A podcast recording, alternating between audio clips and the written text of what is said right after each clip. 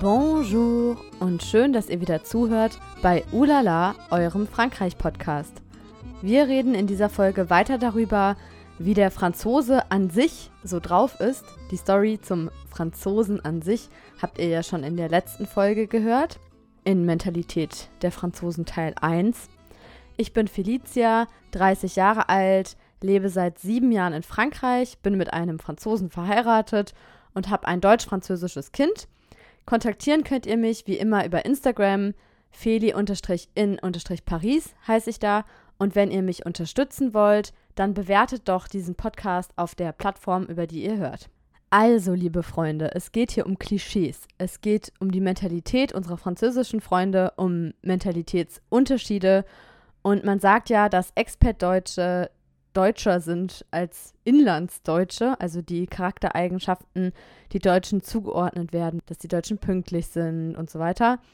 Das ist im Ausland vielleicht einfach noch sichtbarer oder keine Ahnung. Also, naja, mit der Pünktlichkeit ist ein schlechtes Beispiel, weil das denken zwar alle Franzosen über die Deutschen, aber sie sind dann immer ganz enttäuscht, wenn ich zu spät komme. Also ich bin da nicht das Klischee einer Deutschen.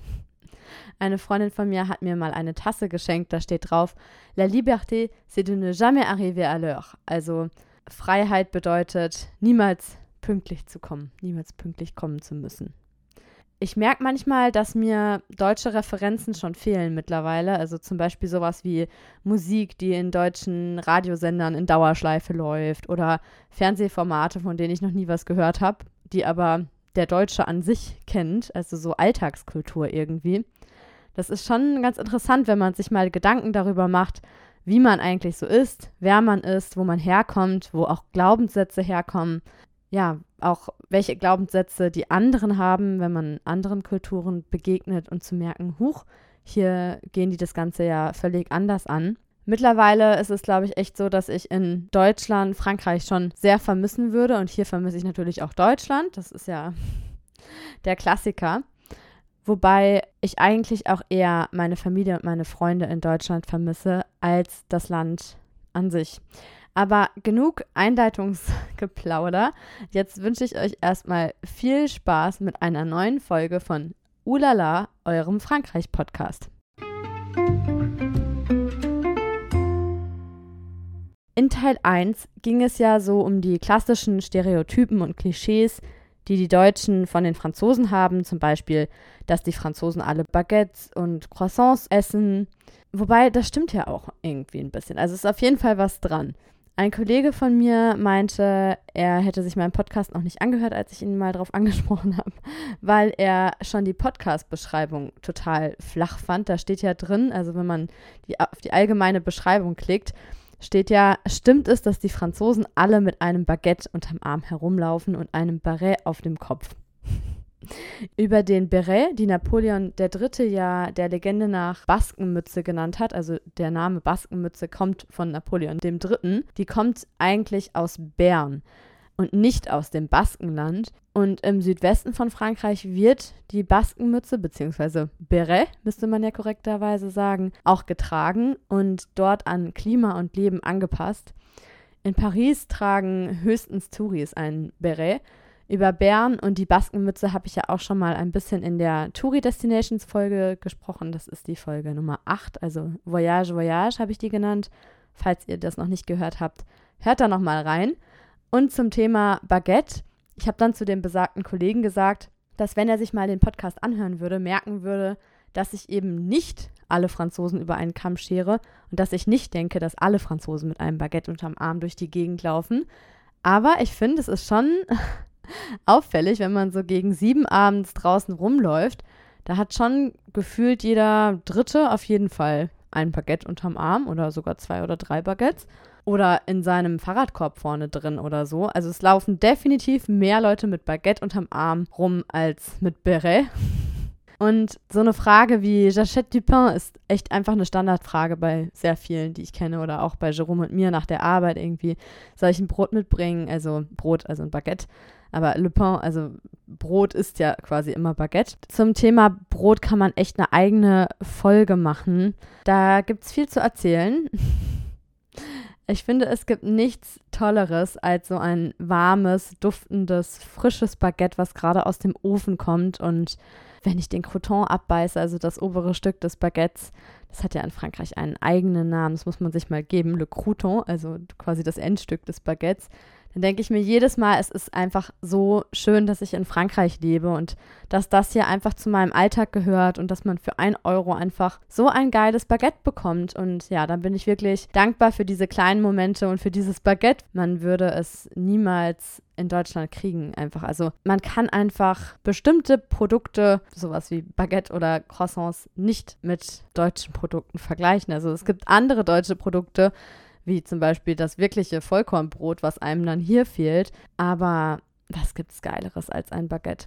Es ging ja in Teil 1 schon um den hohen Stellenwert des Essens, wohingegen das in Deutschland ja oft eher so nebenbei läuft. Also man nimmt sich ja in Deutschland schon mal was auch auf die Hand mit oder man isst im Gehen oder auf der Straße und das würde man in Frankreich nicht erleben. Also da würdest du niemals einen Franzosen laufend essen sehen. Selbst wenn man sich was holt aus der Bäckerei oder so, würde man damit sich vielleicht an die Seine setzen und da essen. Also man würde nicht, ja, man würde nicht im Laufen essen. Das ist ja fast schon eine Beleidigung oder zumindest eine Unart in französischen Augen. In Deutschland sagt man ja auch oft, man isst nur einmal am Tag warm. Bei uns gibt es ja oft Abendbrot in Deutschland. Und bei uns ist das immer so, also bei, bei uns zu Hause jetzt, also für meinen Mann und mich mit unserer kleinen Tochter, ist das eher so ein bisschen das Essen. Also wir essen halt Abendbrot, wenn wir zu faul sind, um irgendwas anderes zu machen. Das ist dann irgendwie so der, ja, eher so der gute Kompromiss. Also Jerome schreibt mir dann manchmal, wenn er abends nach Hause fährt, enfin ein deutsches Abendbrot, höchstens noch mit einer Suppe. Also es ist eher irgendwie, ja, wirklich was, wir kochen nicht und dann gibt es halt Abendbrot. Generell ist der Tagesrhythmus in Frankreich komplett verschoben, kann man eigentlich sagen. Darum ging es auch ausführlich in der Mentalitätsfolge 1. Wie das bei der Arbeit ist, habe ich euch ja erzählt. Lustig fand ich auch in einer der letzten Videos von Jasmin, die den YouTube-Channel Une Vie Fralmonde hat und jetzt auch übrigens wieder in Paris lebt. Da beschreibt sie in dem, also in dem Video namens Mes chocs culturels les plus étranges en tant qu'Allemande en France, also die ähm, seltsamsten Kulturschocks, die ich als Deutsche in Frankreich hatte, sozusagen. Da beschreibt sie, dass manchmal Babys noch um Mitternacht in Cafés draußen sitzen. Also das ist das Video, eines ihrer letzten Videos, was sie im Oktober hochgeladen hat. Und das ist sowas, also ich finde das mega, muss ich sagen. Also vor allem, dass man einfach auch so, ja, mit kleinen Babys ins Café geht. Das würde man in Deutschland nicht erleben. Also aus mehreren Gründen, glaube ich nicht. Erstens würde man sofort sagen, okay, das ist ja eine Rabenmutter oder ein Rabenvater. Naja, den Begriff gibt es ja nicht wirklich, aber man würde sich denken, was sind das denn für Eltern, die da irgendwie mitten in der Nacht ihr Kind also warum ist das Kind nicht zu Hause? Warum sind die Eltern nicht zu Hause und so weiter? Aber ich finde es ehrlich gesagt total genial, vor allem bei den richtig kleinen Babys. Die kann man ja auch noch super mitnehmen. Insofern man kein Schreibaby hat oder High-Need-Baby, sagt man ja. Sonst wird es, glaube ich, für alle Beteiligten wirklich stressiger, als dass es dann Entspannung wäre. Aber wenn das Baby in der Trage oder im Kinderwagen schläft, ist das ja eigentlich perfekt. Und ich liebe diese südländische Einstellung, dass Kinder auch draußen sein dürfen, dass sie mitkommen dürfen, dass die dazugehören einfach. Und ja, das, das gibt es einfach in Deutschland nicht. Also das wundert meine deutschen Freunde und Familie auch immer, dass hier alles viel später stattfindet und auch später aufmacht, dass die Restaurants vor 19 Uhr ja gar nicht geöffnet haben. Man kann ja gar nicht früher ins Restaurant gehen, also auch mit kleinen Kindern. Und die Essgewohnheiten und auch einfach der ganze Tagesrhythmus ist so anders. Das ist echt, ja, fast verwunderlich, weil wir ja doch Nachbarländer sind und so nah beieinander und dann einfach so, ja, so Dinge grundsätzlich anders laufen das ist dann schon für viele erstmal, glaube ich, gewöhnungsbedürftig, dass man eben zum Beispiel einen Säugling im Restaurant sieht oder im Café abends und die Eltern trinken Bier oder so. Das ist einfach so eine Lebensart, die wir nicht haben oder die auch nicht gut angesehen ist einfach bei uns. So, bevor ich jetzt schon wieder eine ganze Folge lang nur übers Essen rede und Essgewohnheiten und die Lebensart, naja, es gehört ja auch zur Mentalität, hört ihr jetzt erstmal Nathalie vom Podcast Baguette ou Brezel. Jetzt habe ich ja gesagt, ich rede nicht weiter über das Essen, aber ihr Podcast heißt Baguette ou Brezel.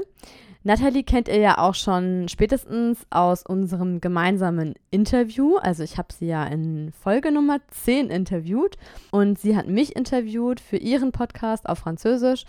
Und was Natalie auf die Frage, wie sind die Franzosen, geantwortet hat, das hört ihr jetzt. Die Franzosen sind Rebellen, die sind äh, revolutionär, sie streiten gern, sie sind auch schick, sie mögen die Mode, sie sind nicht pünktlich, sie mögen das Essen, das Essen ist sehr wichtig für die Franzosen. Es kann klein sein, aber muss auf jeden Fall fein sein. Die Gemütlichkeit ist auch ein wichtiges Wort in Frankreich und ähm, das beste Beispiel dafür ist das Aperitif. Ja, rebellisch, revolutionär und die Franzosen streiten sich gern, hat sie jetzt als erstes gesagt. Das finde ich auch immer interessant, dass im Selbstbild der Franzosen immer fast als erstes rebellisch, revolutionär und streiten sich gern kommt. Und se disputer heißt ja sich streiten auf Deutsch, aber meistens ist es ja gar nicht ein richtiger Streit, sondern es sind Diskussionen, manchmal auch heftige Diskussionen. Und das finde ich eigentlich richtig gut in Frankreich, dass man sich gefühlt zumindest viel mehr so mit Dingen auseinandersetzt. Ja, manchmal ist es vielleicht auch etwas übertrieben, aber so dieses, das Diskutieren einfach so ein Bestandteil des Lebens ist und man ständig eigentlich über Dinge diskutiert. In einer Diskussion vertritt ja jeder seinen Standpunkt und es ist ja eigentlich selten so, dass das dann in einen wirklichen Streit mündet. Also ich glaube, dass viele Deutsche, die die Franzosen noch nicht so gut kennen, das vielleicht auch falsch verstehen, dass man das jetzt irgendwie, ähm, dass man jemanden attackiert oder angreift. Dabei vertritt man hier einfach stärker seinen Standpunkt und sucht Argumente dafür und vertritt die irgendwie stärker als in Deutschland. also das ist zumindest mein Eindruck. Zum Punkt modisch.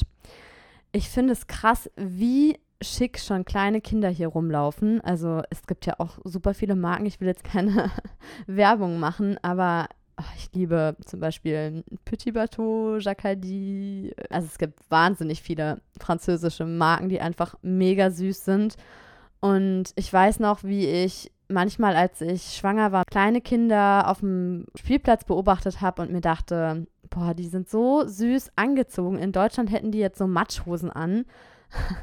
Zu dem Thema hat ja übrigens Nathalie auch mal was in einer ähm, Podcast-Folge erzählt, weil Matschhosen gibt es ja gar nicht in Frankreich. Apropos modisch und schick, in der letzten Folge wurde ja bei der Umfrage, wie sind die Franzosen, auch noch stilsicher gesagt. Also das ist auch was, was immer wieder vorkommt. Die Franzosen sind modisch, stilsicher und schick. Ach ja, und apropos kleine Kinder, eine Kollegin sagte neulich zu mir, sie fände es krass, wie höflich französische Kinder seien. Also, dass die viel, viel höflicher seien als deutsche Kinder, die dagegen schon fast unerzogen wirken. Also, sie sagte dann als konkretes Beispiel, dass bei ihr im, in der Residence, also da, wo sie wohnt, in dem Mehrfamilienhaus, die Kinder alle wirklich immer sie grüßen würden und in Deutschland, also jetzt im, im Vergleich zu Deutschland fällt ihr das auf, dass es eben in Deutschland einfach nicht so gang und gäbe ist und dass die Kinder da auch nicht so gezwungen werden, sage ich mal, wenn sie es halt nicht tun. Also wenn sie nicht Bonjour oder, äh, also in Deutschland natürlich nicht Bonjour sagen, aber Hallo sagen, ne? Oder Danke sagen. Und dieses Bonjour, Merci und so weiter, das, ähm, das hat irgendwie in Frankreich, also die französischen Kinder sind da viel mehr drauf getrimmt irgendwie. Und selbst wenn sie das nicht machen von sich aus, dann entschuldigen sich die Eltern teilweise richtig ausgiebig dafür, dass das Kind eben jetzt nicht Hallo oder Tschüss sagt. Und ja, also ich merke, dass ich jetzt auch schon damit anfange, also dass wenn ich irgendwie sage, Emilie, tu dis bonjour, also sagst du mal Hallo und dann winkt sie nicht oder so. Und zum Beispiel unser Gardien, also der Hausmeister, der sagt dann, oh, ähm, ist sie jetzt müde oder ne? Also man hinterfragt dann schon, warum das Kind denn jetzt nicht grüßt. Und manchmal sage ich dann irgendwie so einen Spruch wie peut-être la prochaine fois oder so, ne? Also vielleicht winkt sie das nächste Mal wieder und dann merke ich, huch, ich rechtfertige mich gerade dafür, dass mein nicht mal zweijähriges Kind nicht winkt oder nicht Hallo sagt. Dabei kann sie ja noch nicht mal Hallo sagen. Und ja, also dann denke ich mir manchmal krass, ich glaube, das ist echt ein Kulturunterschied, dass die Kinder irgendwie Hallo und Tschüss und Danke und Bitte jetzt schon sagen müssen, noch bevor sie es überhaupt sagen können. Weil es ist nämlich auch schon bei sechs Monate alten Kindern so, dass dann die Eltern quasi die Hand nehmen und winken oder ne, irgendwie, dass das so ein großes Thema ist, dass man halt, dass das Kind schon ganz früh lernt, diese Höflichkeitsformen und Floskeln einzuhalten. Und mir fällt es auch auf, dass andere Menschen das eigene Kind so ein bisschen erziehen wollen, also oder zumindest ihre Erziehungsvorstellungen so auf das eigene Kind so überstülpen wollen, sozusagen. Also letztens zum Beispiel bin ich von der Tagesmutter mit Emily nach Hause gelaufen und dann hat sie sich die ganze Zeit so umgedreht, als so ein Typ da gerade entlang gelaufen ist und ich meinte schon so, komm, wir gehen weiter, hab so die, ihre Hand genommen und sie so ein bisschen nach vorne gezogen und dann meinte er so äh, zu ihr, non, äh, il faut pas mettre le doigt dans le nez, also kannst doch nicht in der Nase puppeln. Ich hatte das gar nicht gesehen, weil sie sich quasi ja zu ihm eben umgedreht hatte und ich dachte mir aber krass, also ich fand das irgendwie schon anmaßend, dass er so ne, zu einem nicht mal zweijährigen Kind irgendwie sagt, mach, tu dies und das nicht, puppel nicht in der Nase rum, vor allem, weil das ist ja auch sowas, äh, also hatte ich auch letztens eine längere Diskussion mit einer Freundin darüber. Ich meine, das ist so eine Ansichtssache. Ich weiß jetzt nicht, ob es irgendwie angenehmer ist, einen Puppel in der Nase zu haben oder dass das Kind eben puppeln darf. Also ich meine, also wir Erwachsenen puppeln natürlich nicht, auch einfach, weil das eine Konvention ist, eine gesellschaftliche. Aber ja, es war auf jeden Fall eine lustige Diskussion, ausgelöst durch ein Buch. Das heißt, ne mets pas le doigt dans le nez. Also steck den Finger nicht in die Nase, also bohr nicht in der Nase, puppel nicht. Und auf jeder Seite ist so ein Tierkopf und die Nasenlöcher sind eben Löcher im Buch und dann steht auf jeder Seite Ne mets pas les doigts dans le nez du chien, ne mets pas les doigts dans le nez de la girafe, ne mets pas und so weiter. Also auf jeder Seite ist ein anderes Tier und auf jeder Seite steht steck nicht den Finger in die Nase von dem und dem Tier. Und natürlich stecken die kleinen Kinder auf jeder Seite die Finger in die Nase von dem jeweiligen Tier. Und am Ende, also das letzte Bild oder also auf der letzten Seite steht Attention, ne mets pas les doigts dans le nez du loup. Also ähm, Vorsicht, steck bloß nicht die, äh, deinen Finger in die Nase vom Wolf und zack, auf der nächsten Seite frisst er dann die Hand auf. Also quasi, man soll nicht popeln, sonst ähm, frisst einen der Wolf sozusagen. Und eine Freundin von mir, die Französischlehrerin ist, fand das total irreführend, also allein schon das Buch so zu nennen, Popel nicht. Vielleicht ein Grund dafür, weshalb Emily popelt. Nein, Spaß. Also jedenfalls ist das ganz lustig, weil ja, man, man, man diskutiert dann eben über solche Sachen. Ja, und ich meine, vielleicht ist das jetzt auch nicht so das beste Beispiel, weil auch in Deutschland gibt es sehr unterschiedliche Meinungen, gerade zum Thema Erziehung. Aber es gibt doch große Unterschiede und Dinge, die einem so allgemein im Stadtbild stärker auffallen, wie eben das, was Jasmin schon in dem Video auch gesagt hat, dass kleine Kinder einfach sichtbarer sind, auch eben in Cafés oder in Bars, was man ja in Deutschland einfach nicht machen würde. Man würde nicht zum Bier trinken sein zwei Monate altes Kind mit in eine Bar nehmen. So, weiter geht's mit dem Thema Unpünktlichkeit. Ja, ich habe euch ja schon anfangs gesagt, dass ich da eher französisch bin, was das Thema Pünktlichkeit angeht, außer bei Arztterminen und bei der Arbeit. Aber als Deutsche verlässt man sich ja schon grundsätzlich auf Zeiten, die irgendwo geschrieben stehen. Zum Beispiel auf dem Busfahrplan. Also wenn da steht, der Bus kommt um die und die Uhrzeit, dann geht man davon aus, dass der Bus auch um die und die Uhrzeit kommt. Außer vielleicht bei der Deutschen Bahn. Ja, und da wollte ich euch eine lustige Anekdote erzählen. Und zwar haben mein Mann, damals noch Freund, ein italienischer Freund von uns und ich in Italien auf den Bus gewartet und der Bus kam nicht und ich war schon total gestresst, hatte auf den Busfahrplan nochmal geguckt und dachte mir so, ja, das ist doch komisch, warum, warum kommt denn der Bus nicht? Und Roberto meinte dann, ja, also die, die Mafia regelt das hier alles und bestimmt, wann die Busse losfahren und irgendwann kommt schon ein Bus, ich soll jetzt mal chillen. Und Jerome meinte dann, warum ich denn jetzt schon so gestresst sei, der Bus sollte doch erst von einer Viertelstunde kommen. Und ich dachte mir dann so, das ist irgendwie so, also es war so sinnbildlich für mich von unseren drei Klischees. Irgendwie die Deutsche, die sich darauf verlässt, dass der Bus um die Uhrzeit kommt. Der Franzose, der sagt, wieso, ist doch erst eine Viertelstunde her und eine Viertelstunde ist pünktlich. Und der Italiener, der sagt, ja, wenn jetzt der, also wenn der letzte Bus, der hätte kommen sollen, nicht kommt, dann kommt vielleicht der nächste Bus und irgendein Bus wird schon kommen also man sagt ja auch immer le quart d'heure français, also die französische Viertelstunde quasi.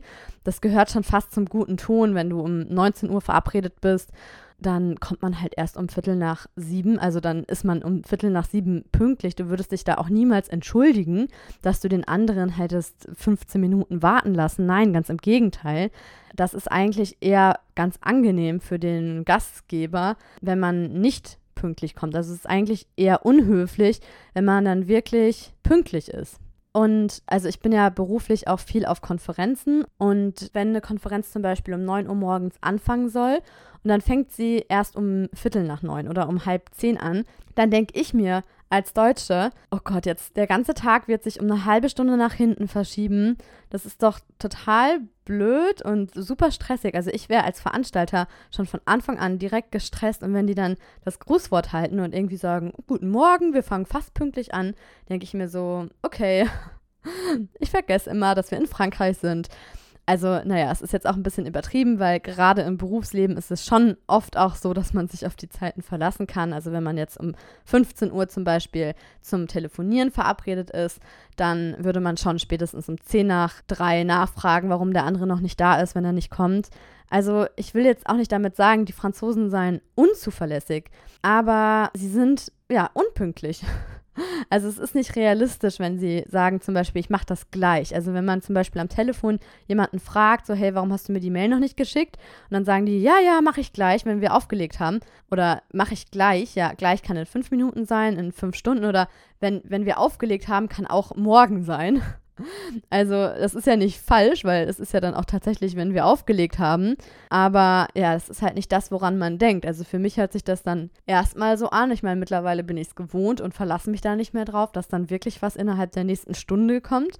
Aber man denkt ja, wenn jemand gleich sagt, dass er innerhalb von ein paar Minuten meint. Und das ist echt was in Frankreich, da muss man sich dran gewöhnen. Kann auch echt nervig sein.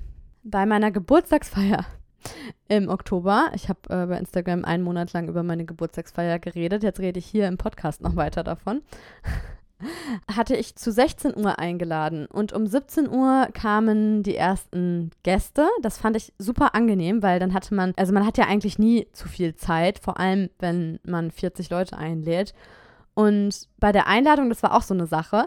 Ich hatte drei Wochen früher Bescheid gesagt, was ja eigentlich schon, also für deutsche Verhältnisse ist das schon total kurzfristig und es war auch einigen einfach zu, zu kurzfristig. Ich meine, dann muss man natürlich noch bedenken, dass man ja auch irgendwie eine Übernachtung braucht oder meistens vielleicht sogar noch einen Tag sich frei nimmt, entweder Freitag oder Montag, damit sich das auch wirklich lohnt und so weiter. Also es ist auch einfach umständlich, wenn man was im Ausland plant oder, ne, also wenn man ins Ausland fahren muss.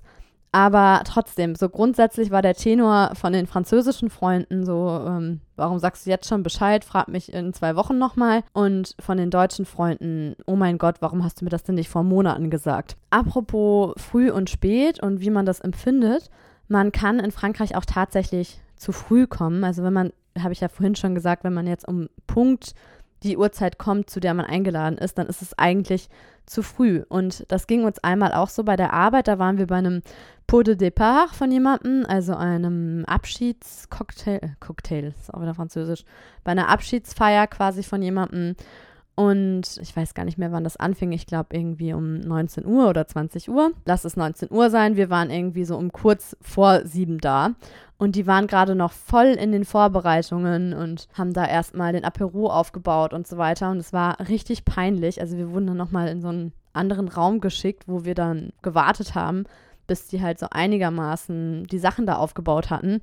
Ja, also das war wirklich dann so ein Kulturclash, weil wenn man in, in Deutschland um 19 Uhr eingeladen ist, dann kommt man auch um 19 Uhr. Ja, und um noch im Thema Arbeitsleben und Spontanität zu bleiben, wenn man zum Beispiel auf eine Konferenz geht in Frankreich oder mitbekommt, wie diese Konferenz geplant wird oder ein Kolloquium oder so, dann kriegt man bis zum Tag, wo das Kolloquium stattfindet, immer ein Programm prävisionell nur zugeschickt. Also es gibt irgendwie nie fertige Programme, weil du hast das Gefühl, die sind einfach noch nicht fertig. Es wird wirklich alles bis auf den letzten Drücker immer noch verändert. Und ich finde, oft ist das Ergebnis eigentlich das gleiche. Also es ist nicht besser oder schlechter in Frankreich. Also es ist oft sehr ähnlich eigentlich, was das Resultat angeht, also wie jetzt zum Beispiel die Konferenz durchgeführt wird und so weiter. Aber ich finde, es ist in Frankreich einfach mit viel mehr Stress verbunden, weil man eben alles auf den letzten Drücker macht. Und andererseits gibt es halt auch viele Dinge, die wirklich ja auch erst spät geregelt werden können, wenn jemand krank wird und so weiter. Und dadurch, dass das in Frankreich einfach so spät alles erst organisiert wird teilweise, weiß man dann auch schon, wer denn jetzt gegebenenfalls ausfällt, weil er eben krank ist oder so.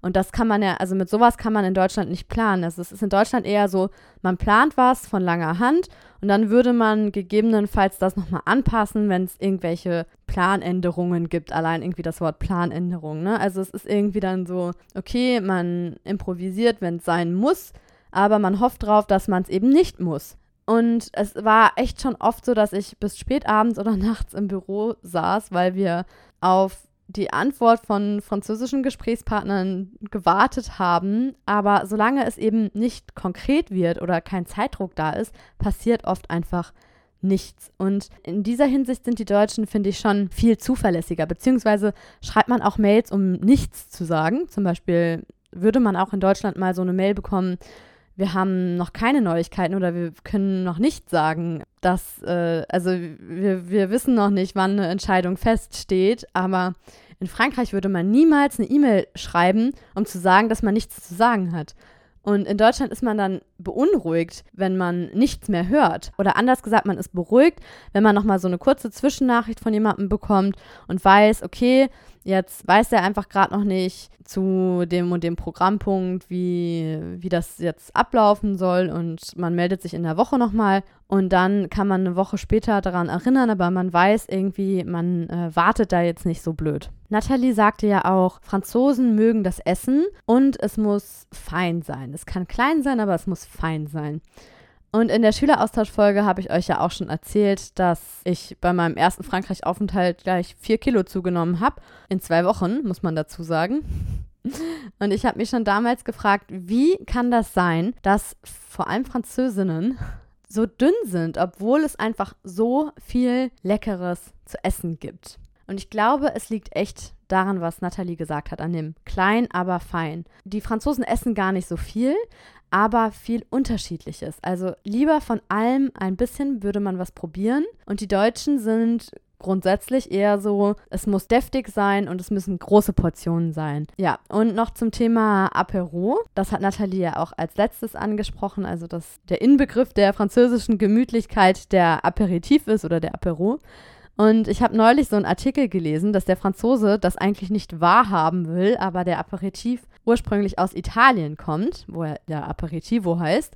Und ja, das fand ich sehr lustig, weil es ging eben darum, dass es in Frankreich zwar sehr verbreitet ist, aber eigentlich ähm, ja ursprünglich aus Italien kommt. Ja, und bei einem Aperitif, falls ihr euch jetzt gerade fragt, was das ist, handelt es sich ja um ein Getränk, was man vor dem Essen zu sich nimmt, um den also um Appetit aufs eigentliche Essen, was dann danach kommt, zu machen. Der Franzose würde sagen, on ouvre l'appétit, also man öffnet den Appetit sozusagen. Und dazu gibt es dann, also wenn man zum Beispiel nach der Arbeit in der Bar ein Apero zu sich nimmt, ein paar Nüsschen oder Chips oder zu Hause dann auch alle möglichen Gâteau Aperitif, also Kekse oder alle möglichen, wie sagt man Gâteau Aperitif, also alle möglichen Apero Snacks und ähm, im Supermarkt gibt es auch oft so einen eigenen Gang, wo schon Apero oder Aperitif draufsteht, also wo es quasi so Knabberzeug gibt. Aber allein das wäre ja in Deutschland auch undenkbar, dass man sich irgendwie schon vor dem Essen mit Chips den Bauch vollschlägt. Also das wäre eher sowas in Deutschland, was man höchstens nach dem Essen irgendwie noch bei einem Film so ein paar Chips futtert oder so. Eine Kollegin von mir, die schon seit über zehn Jahren in Frankreich lebt, hat mir auch auf die Frage geantwortet, wie die Franzosen so sind. Ton ab für Anne. Franzosen sind obrigkeitskritisch, super, stilsicher, sendungsbewusst, Literatur interessiert, kein Herz für Ampeln, komplex, total kinderfreundlich zu fremden Kindern und trotzdem streng zu ihren eigenen und äh, unbeschreiblich und viel mehr fällt mir gerade nicht ein. Ja, also ich musste mir ehrlich gesagt ihre Sprachnachricht mehrmals anhören, um zu verstehen, dass super und unbeschreiblich einfach so zwischen den anderen Adjektiven für sich steht. Aber fand ich auch nicht schlecht. Also die Franzosen sind super und sie sind unbeschreiblich.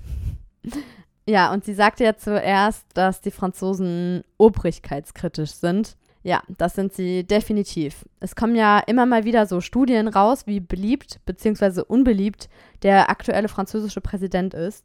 Und bei Macron geben ungefähr immer zwei Drittel der Befragten an, dass sie finden, dass er ein schlechter Präsident ist.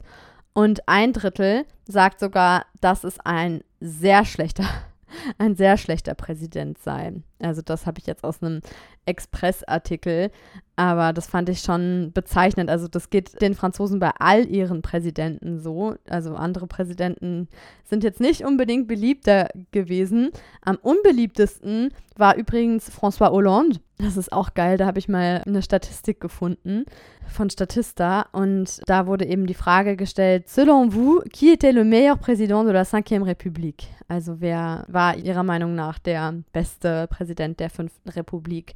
Und da haben 1%, also von den 100%, die abgestimmt haben, für François Hollande gestimmt. Das heißt, einer von 100 fand, dass François Hollande der beste Präsident war von allen bisherigen französischen Präsidenten der 5. Republik. Und ja, also Valérie Giscard d'Estaing hat auch nicht viel mehr Stimmen bekommen, nur 3%. Georges Pompidou hat 5% bekommen, also war auch nicht besonders beliebt. Nicolas Sarkozy ist genauso unbeliebt mit 7% wie Emmanuel Macron. Und dann kommt mit großem Abstand François Mitterrand, 17%. Den schätzen die Franzosen also schon etwas mehr. Dann kommt Jacques Chirac und Charles de Gaulle. Also Charles de Gaulle ist der Präsident und Jacques Chirac auch. Beide mit, teilen sich Platz Nummer 1 mit 30 Prozent der Stimmen. Also das ist sehr auffällig, dass Jacques Chirac und Charles de Gaulle ja die beliebtesten französischen Präsidenten waren und alle anderen hinken weit hinterher.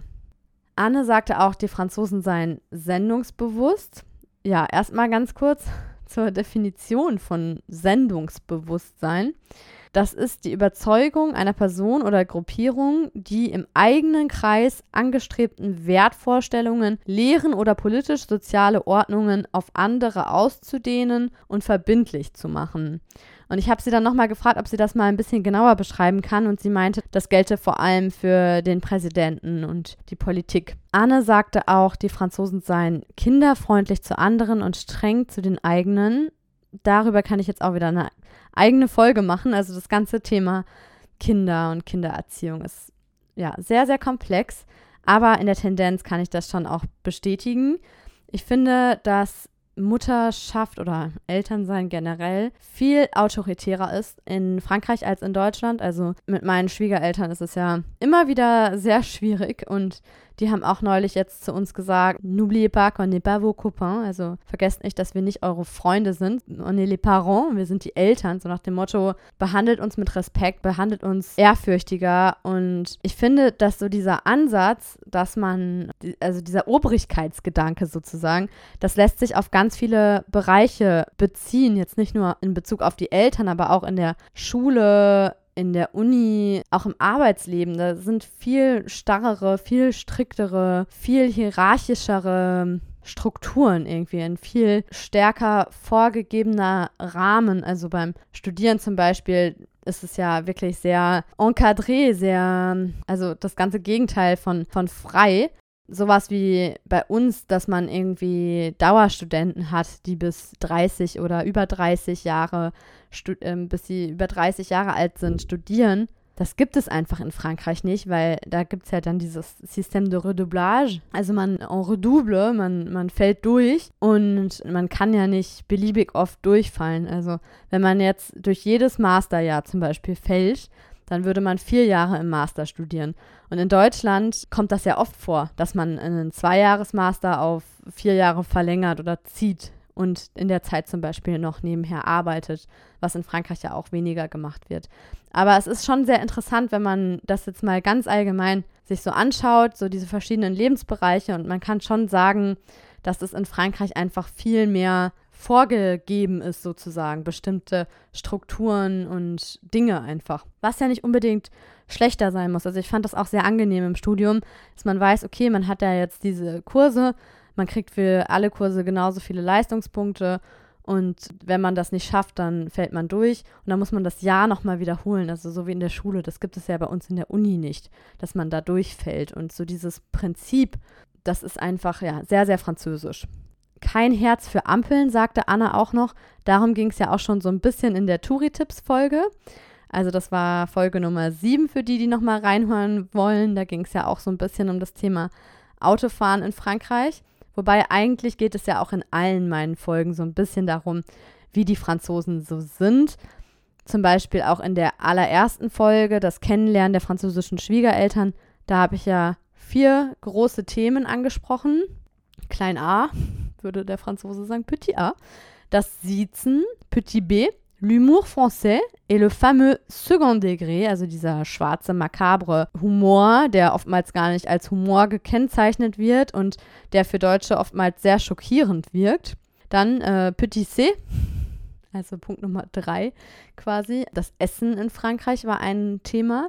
Und Petit D, da ging es ja um Geschichtliches. Also da ging es darum, wie man damit umgeht, wenn vor allem ältere Franzosen uns Deutschen auf unsere Nazi-Vergangenheit ansprechen. Ist bisher übrigens die Folge, die am besten ankam. Und ich möchte noch mal ganz kurz auf das Thema Siezen zu sprechen kommen. In Frankreich sieht man ja grundsätzlich die Leute.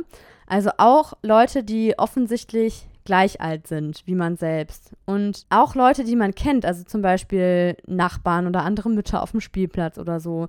Solange bis nicht irgendwann das Du angeboten wird, sieht's man. Und ich rede ja auch schon in der Folge, ähm, wo es um die Schwiegereltern geht, über Fauxpas, die mir ähm, passiert sind. Dass ich zum Beispiel die Mutter von meinem Ex-Freund, als sie mir gesagt hat, hey, ich bin Katrin, gleich geduzt habe und sie mich angestarrt hat, als hätte ich gerade einen lebenden Frosch gegessen ja, das macht man halt einfach nicht. Also meinem Ex-Freund war das dann auch total peinlich. Er hat sich dann für mich entschuldigt und fremdgeschämt. Auch so ein geiles deutsches Wort. Fremdschämen. So ein bisschen äh, cringe.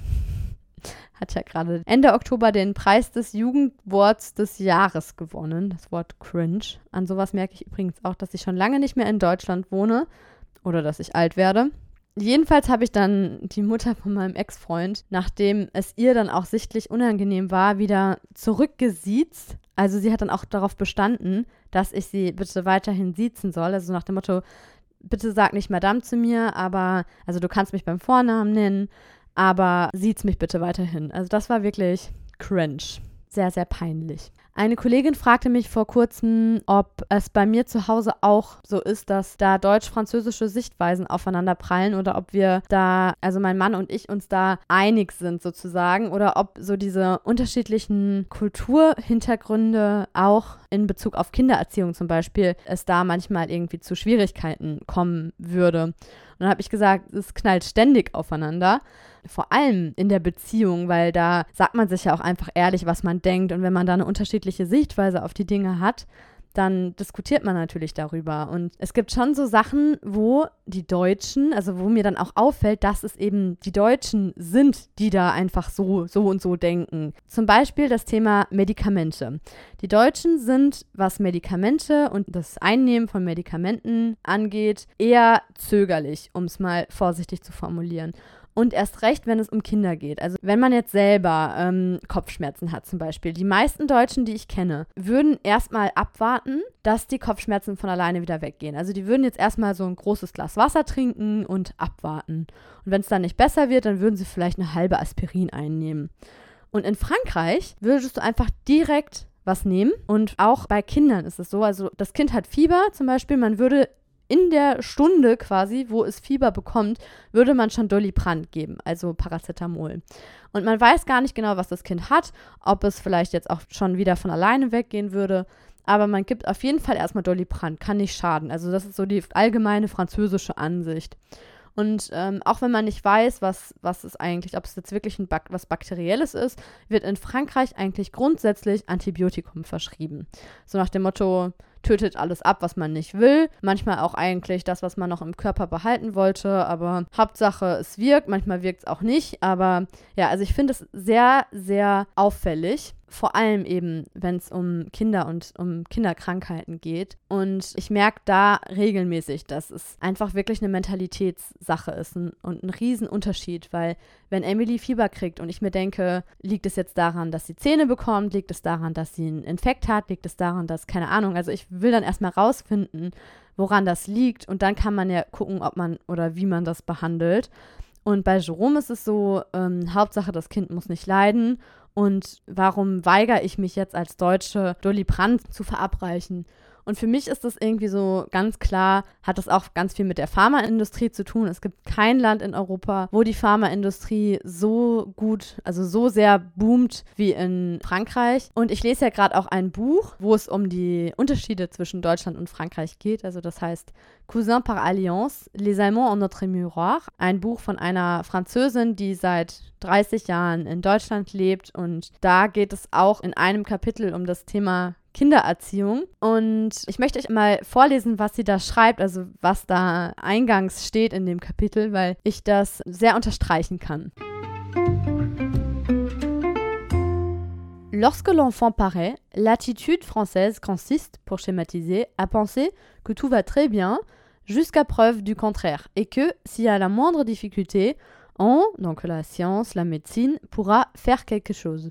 L'attitude allemande, au contraire, s'inquiète d'emblée de tout ce qui pourrait aller mal et à quoi il faut parer à l'avance. Also, zu Deutsch, wenn das Kind geboren wird, besteht die französische Haltung darin, um es mal schematisch auszudrücken, dass alles gut ist, solange es dann, also solange bis es eben nicht mehr gut ist und dass man, also on, dann was dagegen tun kann, also die, die Wissenschaft oder die Medizin, wenn es eben nicht mehr gut ist. Und in Deutschland ist man vorausschauender. Man, ja, man überlegt eben, was alles passieren könnte und bereitet sich dann schon vorher auf den Fall der Fälle vor. Und ja, das habe ich auch bei der Geburt gemerkt. Das kommt dann in, im Geburtsbericht Teil 2 nochmal mehr zur Sprache auch.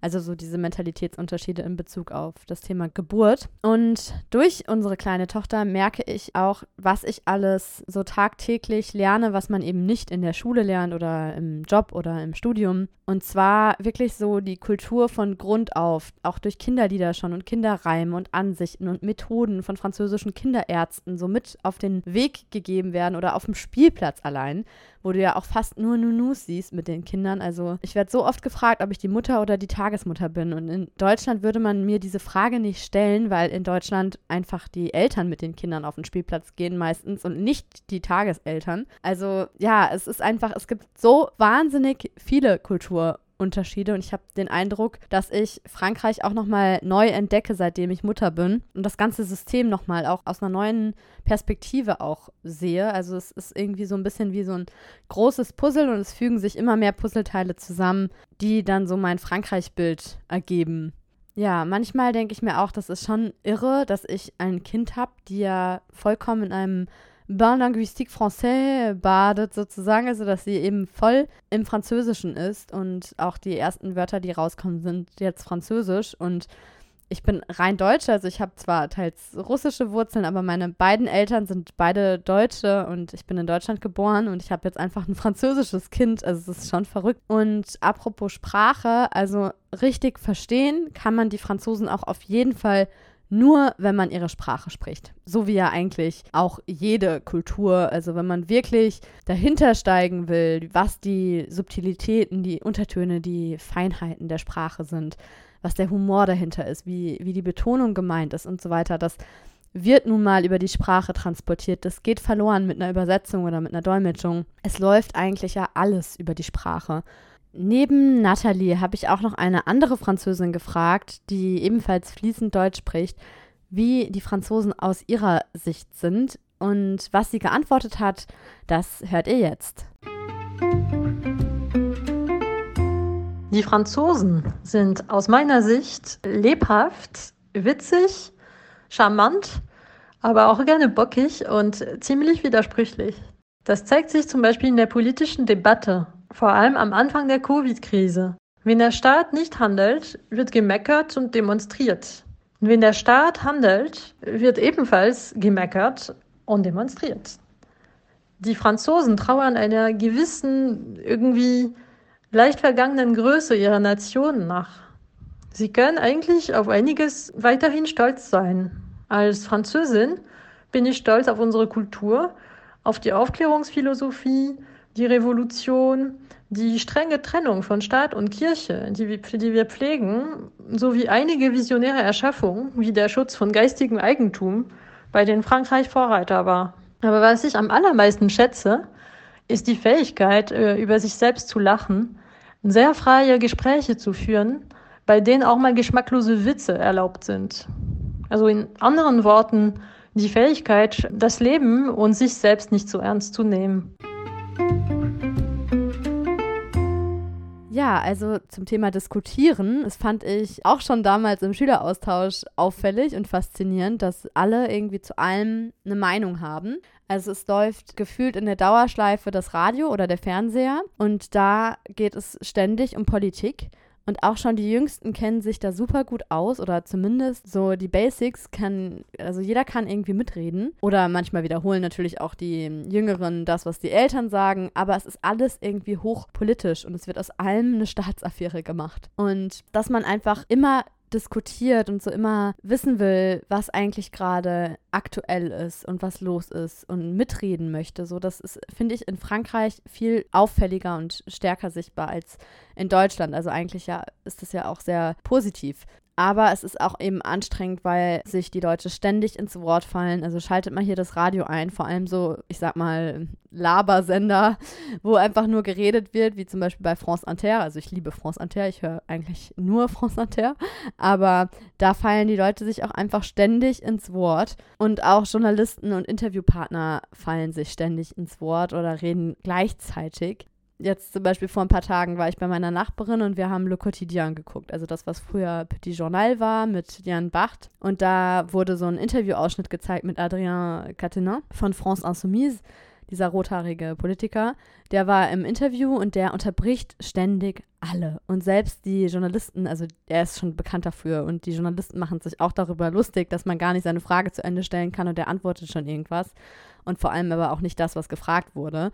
Aber ich finde es trotzdem einfach so witzig, dass es das halt einfach normal ist, dass die Leute gleichzeitig reden. Und in Deutschland wäre das so, oh mein Gott, du bist mir ins Wort gefallen, wie unhöflich. Was ich auch spannend finde und was in Deutschland so gar nicht vorkommen würde, ist das Thema Nationalstolz oder auch Nationalbewusstsein. Also la bonne estime de soi, könnte man auch sagen. Also das, was für viele Deutsche prätentieux rüberkommt, arrogant oder überheblich, beziehungsweise führt dieses Nationalbewusstsein, glaube ich, auch dazu, dass viele die Franzosen einfach nicht mögen, beziehungsweise sagen ja auch die Franzosen oft selbst über sich, dass andere sie nicht mögen. Aber ich finde das spannend, wenn man sich das mal genauer anschaut. Und diese Diskussion hatte ich auch mal mit meinen Schülern, als ich noch als Sprachassistentin gearbeitet habe, weil in Frankreich gehört es echt so zum guten Ton, dass man stolz ist darauf, wer man ist, also dass man Franzose ist.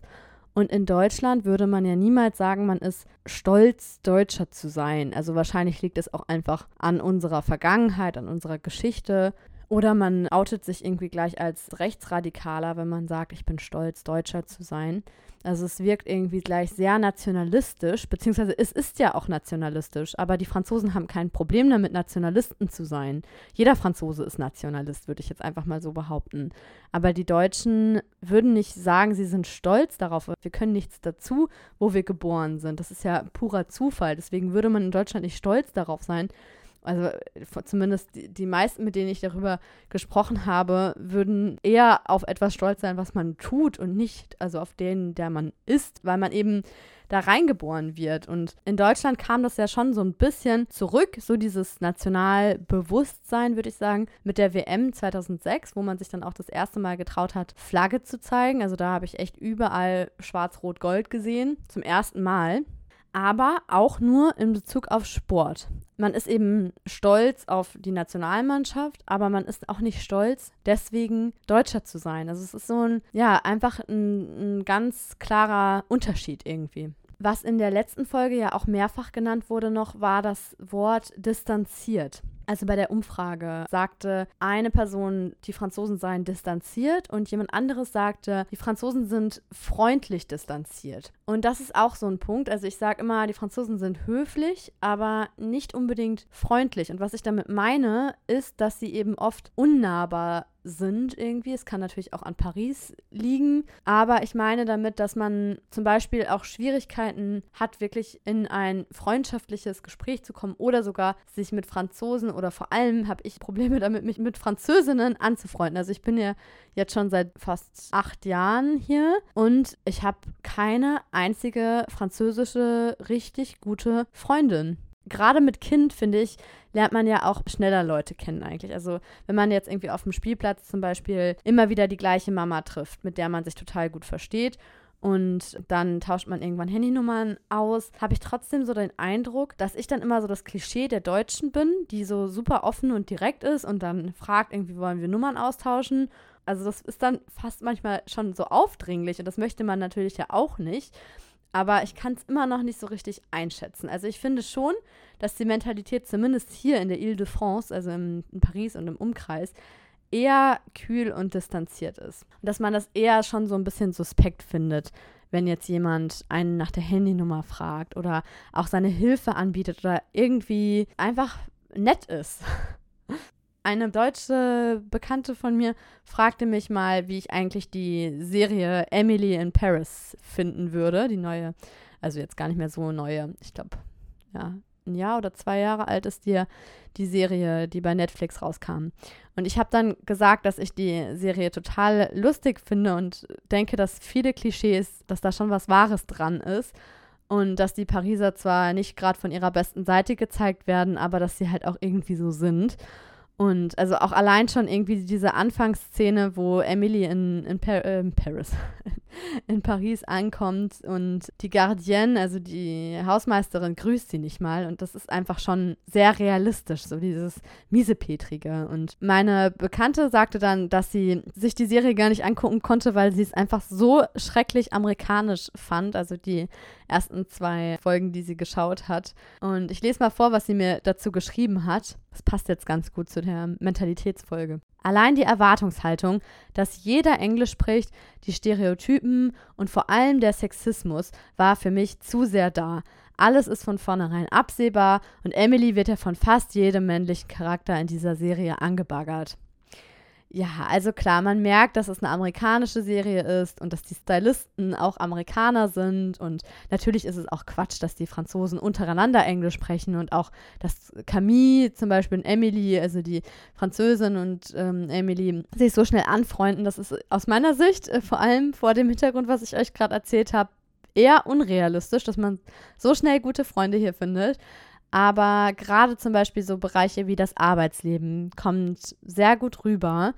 Die Szene zum Beispiel als Emily, die mit ihrer amerikanischen Art ja, die Szene zum Beispiel als Emily gekündigt wird, weil sie ja gar nicht gut ankommt mit ihrer amerikanischen Art in der Firma.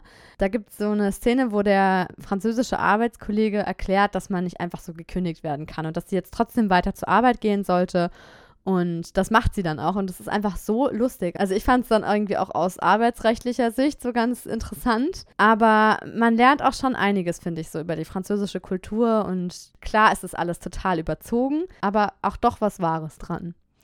So, Themenwechsel. Es geht jetzt noch um das Thema Nacktheit, Sex und flirty Franzosen. Als ich mich mit Nathalie über diese Folge unterhalten habe, über die Mentalitätsfolge und sie gefragt habe, was denn so ihrer Meinung nach die größten Mentalitätsunterschiede sind, haben wir über Sex geredet. Das fand ich ganz interessant, dass das so das, er das erste Thema war. Also sie hat mich dann gefragt, ob ich auch finden würde, dass die Franzosen mehr über Sex reden.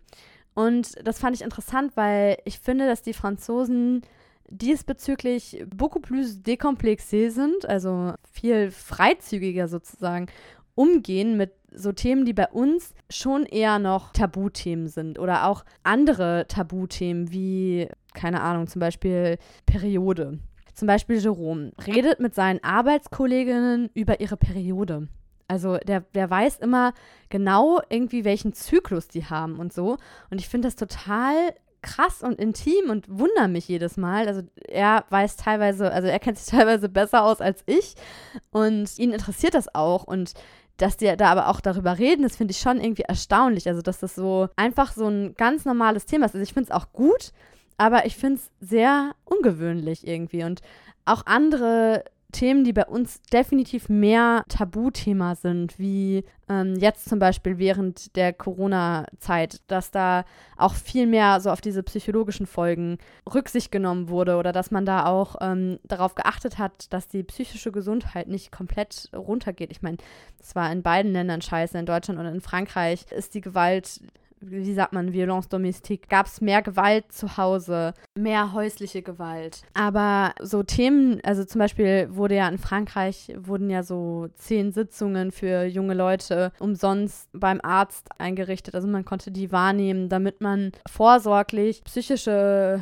also damit man eben schon früh erkennt, falls psychische Probleme verstärkt wurden durch die Pandemie. Also es war ja meistens nicht so, dass jetzt irgendwie plötzlich Angststörungen kamen oder so, aber dass bestehende psychische Probleme eher verstärkt wurden und sowas, also so bestimmte Sachen, die bei uns einfach nicht so ein großes Thema sind oder vielleicht mal irgendwie in einer speziellen Radiosendung thematisiert werden, aber nicht so omnipräsent sind, das ist schon, also finde ich bei manchen Themen, wie zum Beispiel Sex oder Periode oder Postpartum oder eben Depression oder so, auffälliger in Frankreich. Oder auffällig, dass es da eben weniger Tabuthema ist. Aber es gibt dafür hier andere Tabuthemen. Zum Beispiel das Thema Geld. Man redet in Frankreich nicht über Geld. Man fragt niemanden nach seinem Gehalt, auch wenn man gut befreundet ist. Also es herrscht darüber einfach absolutes Stillschweigen. Das finde ich auch interessant, wenn man sich darüber Gedanken macht, was sind Tabus in unterschiedlichen Kulturen. Und das, was ich jetzt gerade gesagt habe in Bezug auf das Thema Sex, dass man eben sehr offen eigentlich auch über Sex redet und auch in der Öffentlichkeit oder in Talkshows oder generell halt in der öffentlichen Debatte, das passt irgendwie nicht so richtig zusammen, finde ich, mit dem Tabuthema Nacktheit oder dass es in Frankreich, also dass man da in Frankreich allerdings wieder beaucoup plus complexé ist, dass man da ja damit irgendwie mehr ein Problem hat. Ich weiß noch, als mein Ex-Freund, ähm, mein französischer Ex-Freund, zum ersten Mal bei mir in Deutschland war, als ich noch in Bayreuth studiert habe und wir sind da in die Therme gegangen. Und in Frankreich ist es ja so, dass man sich nie komplett auszieht, auch nicht in der Sauna oder im Dampfbad und so weiter. Und ich habe dann halt zu ihm gesagt, nee, also wenn wir in der Therme ankommen, sobald du den, ähm, in den Wellnessbereich kommst, muss man die Badehose oder Badeanzug ne, oder ähm, Bikini ausziehen, also die Badekleidung ablegen. Und das hat er mir nicht geglaubt und sich nicht ausgezogen. Und dachte, ich will ihn jetzt verarschen oder so, weil man es halt in Frankreich nicht macht. Also in Deutschland findet man das ja unhygienisch, wenn man was anlässt. Und in Frankreich findet man das unhygienisch, wenn man nackt ist. Und ja, er fand das dann super peinlich, dass ich da nackt rumgelaufen bin und er ist eben in Badehose rumgelaufen. Und dann kam recht schnell jemand vom Personal zu ihm und meinte, er sollte jetzt bitte seine Badehose ausziehen. Ich habe es dann total gefeiert, weil es eigentlich ja, also mir war es natürlich klar, aber er musste dann wirklich erstmal ähm, ja, ermahnt werden, und hat mich dann, also war dann total schockiert und meinte so, c'est quoi ce pays de nudistes? Und es ist dann also kein Klischee, das ist bei uns, wo ja auch die FKK-Strände herkommen und so, wirklich alle nackt rumlaufen und ähm, ja, war auf jeden Fall sehr, sehr lustig. Und ja, nochmal zurück zum Thema, Franzosen sind Charmeure und gute Liebhaber und zu diesem Klischee, dass die Franzosen gute Liebhaber seien. Es gibt eine Podcast-Folge von Figure Franco-Allemande. Das ist ähm, in deren sechster Folge. Da haben die den Alphonse, Bonjour Alphonse hat er ja diesen Podcast Bonjour Alphonse gemacht, den es jetzt leider nicht mehr gibt. Der wurde jetzt eingestellt. Also es ist jetzt, hat dann seine letzte Folge von Bonjour Alphonse gemacht und hatte aber noch davor, ähm, war er eben eingeladen bei Figure Franco-Allemande. Und da geht es darum, also da wird er nämlich auch gefragt, wie die Franzosen sind. Und dann sagt er, dass das kein Klischee sei, dass die Franzosen gute Liebhaber seien, sondern eine Tatsache. Das fand ich total lustig, weil das auch einfach wieder, ja, wieder das Klischee von diesem machistischen französischen Mann ist irgendwie. Oder auch so dieses, ähm, der Freund von meiner Mutter sagt immer spaßeshalber, ich schule dir die Sterne vom Himmel.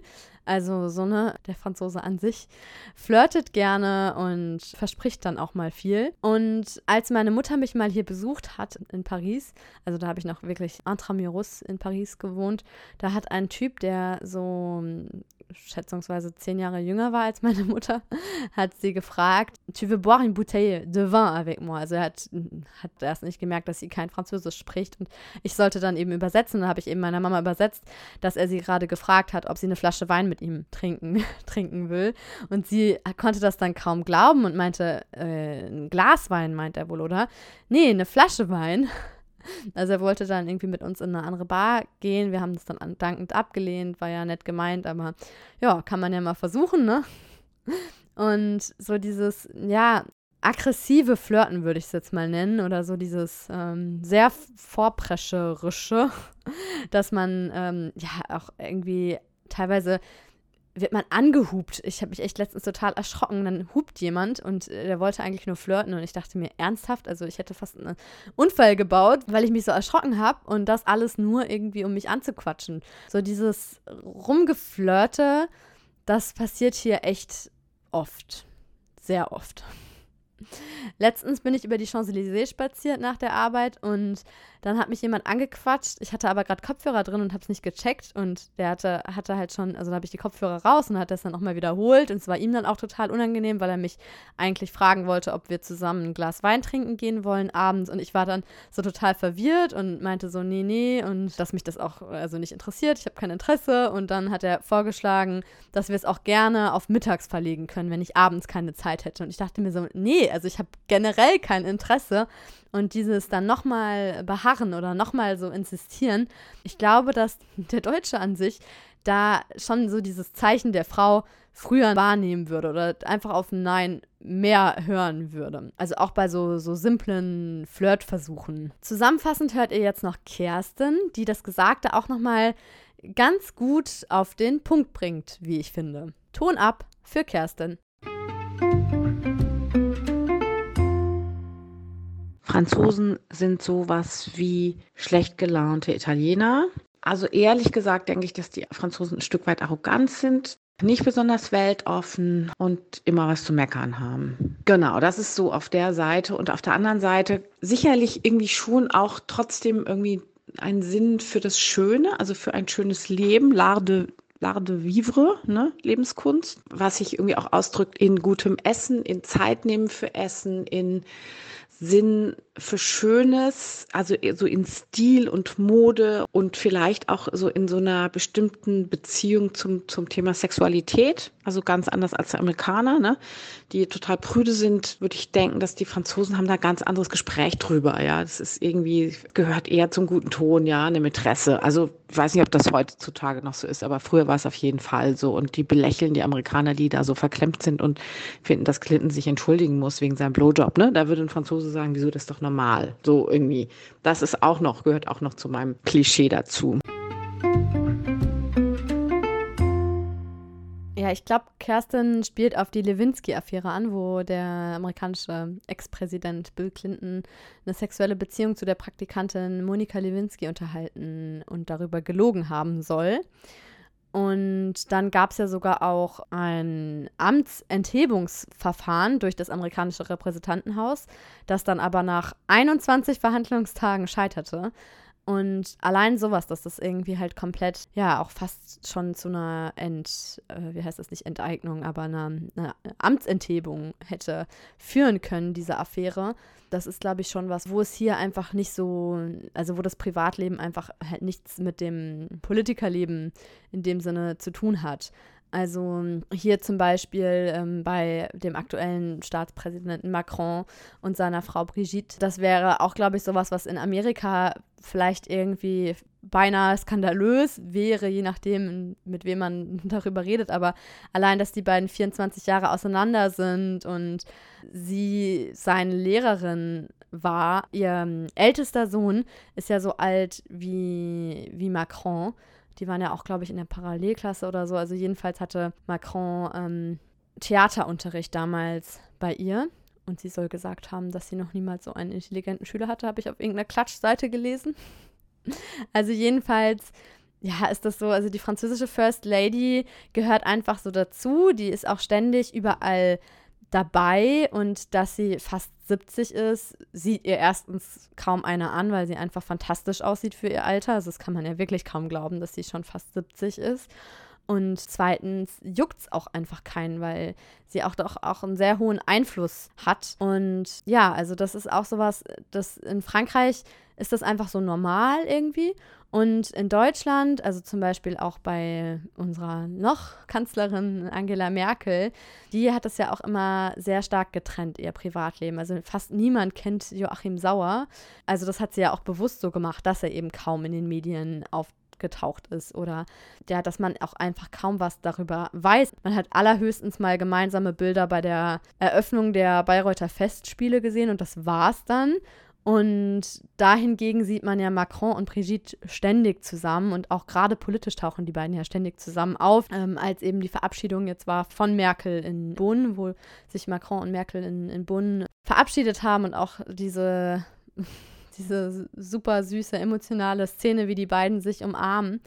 Da war aber auch zum Beispiel Brigitte Macron dabei. Also sie ist irgendwie viel sichtbarer so. Sie ist ständig irgendwie dabei. Oder auch jetzt, als es um Cybermobbing in den Schulen ging, da sind Macron und Brigitte Macron ganz groß zusammen aufgetreten. Das ist ein gemeinsames Projekt sozusagen, dass die sich halt gemeinsam so vor die Kameras stellen und auch gemeinsam Dienstreisen machen und so weiter. Das ist ja in Frankreich irgendwie viel normaler als in Deutschland. So, ihr Lieben, jetzt habe ich mich schon wieder verquatscht. Ich hoffe, euch hat die Folge Freude bereitet. Ihr habt ein bisschen was gelernt oder ihr ähm, habt vielleicht einen bisschen anderen Blick auf manche Dinge. Ich weiß es nicht. Ich wäre interessiert daran zu erfahren, wie euch die Folge gefallen hat, was ihr darüber denkt, ob ihr vielleicht ganz andere Eindrücke, Erfahrungen gemacht habt oder ob ihr als Deutsche in Frankreich vielleicht ganz viele französische Freunde habt und es tatsächlich an Paris liegt. Und ich bin gespannt auf eure Rückmeldungen. Schön jedenfalls, dass ihr wieder zugehört habt. Wenn ihr noch dran bleibt, dann hört ihr noch die Outtakes. Ich sag euch jetzt erstmal bis bald, à bientôt et au revoir.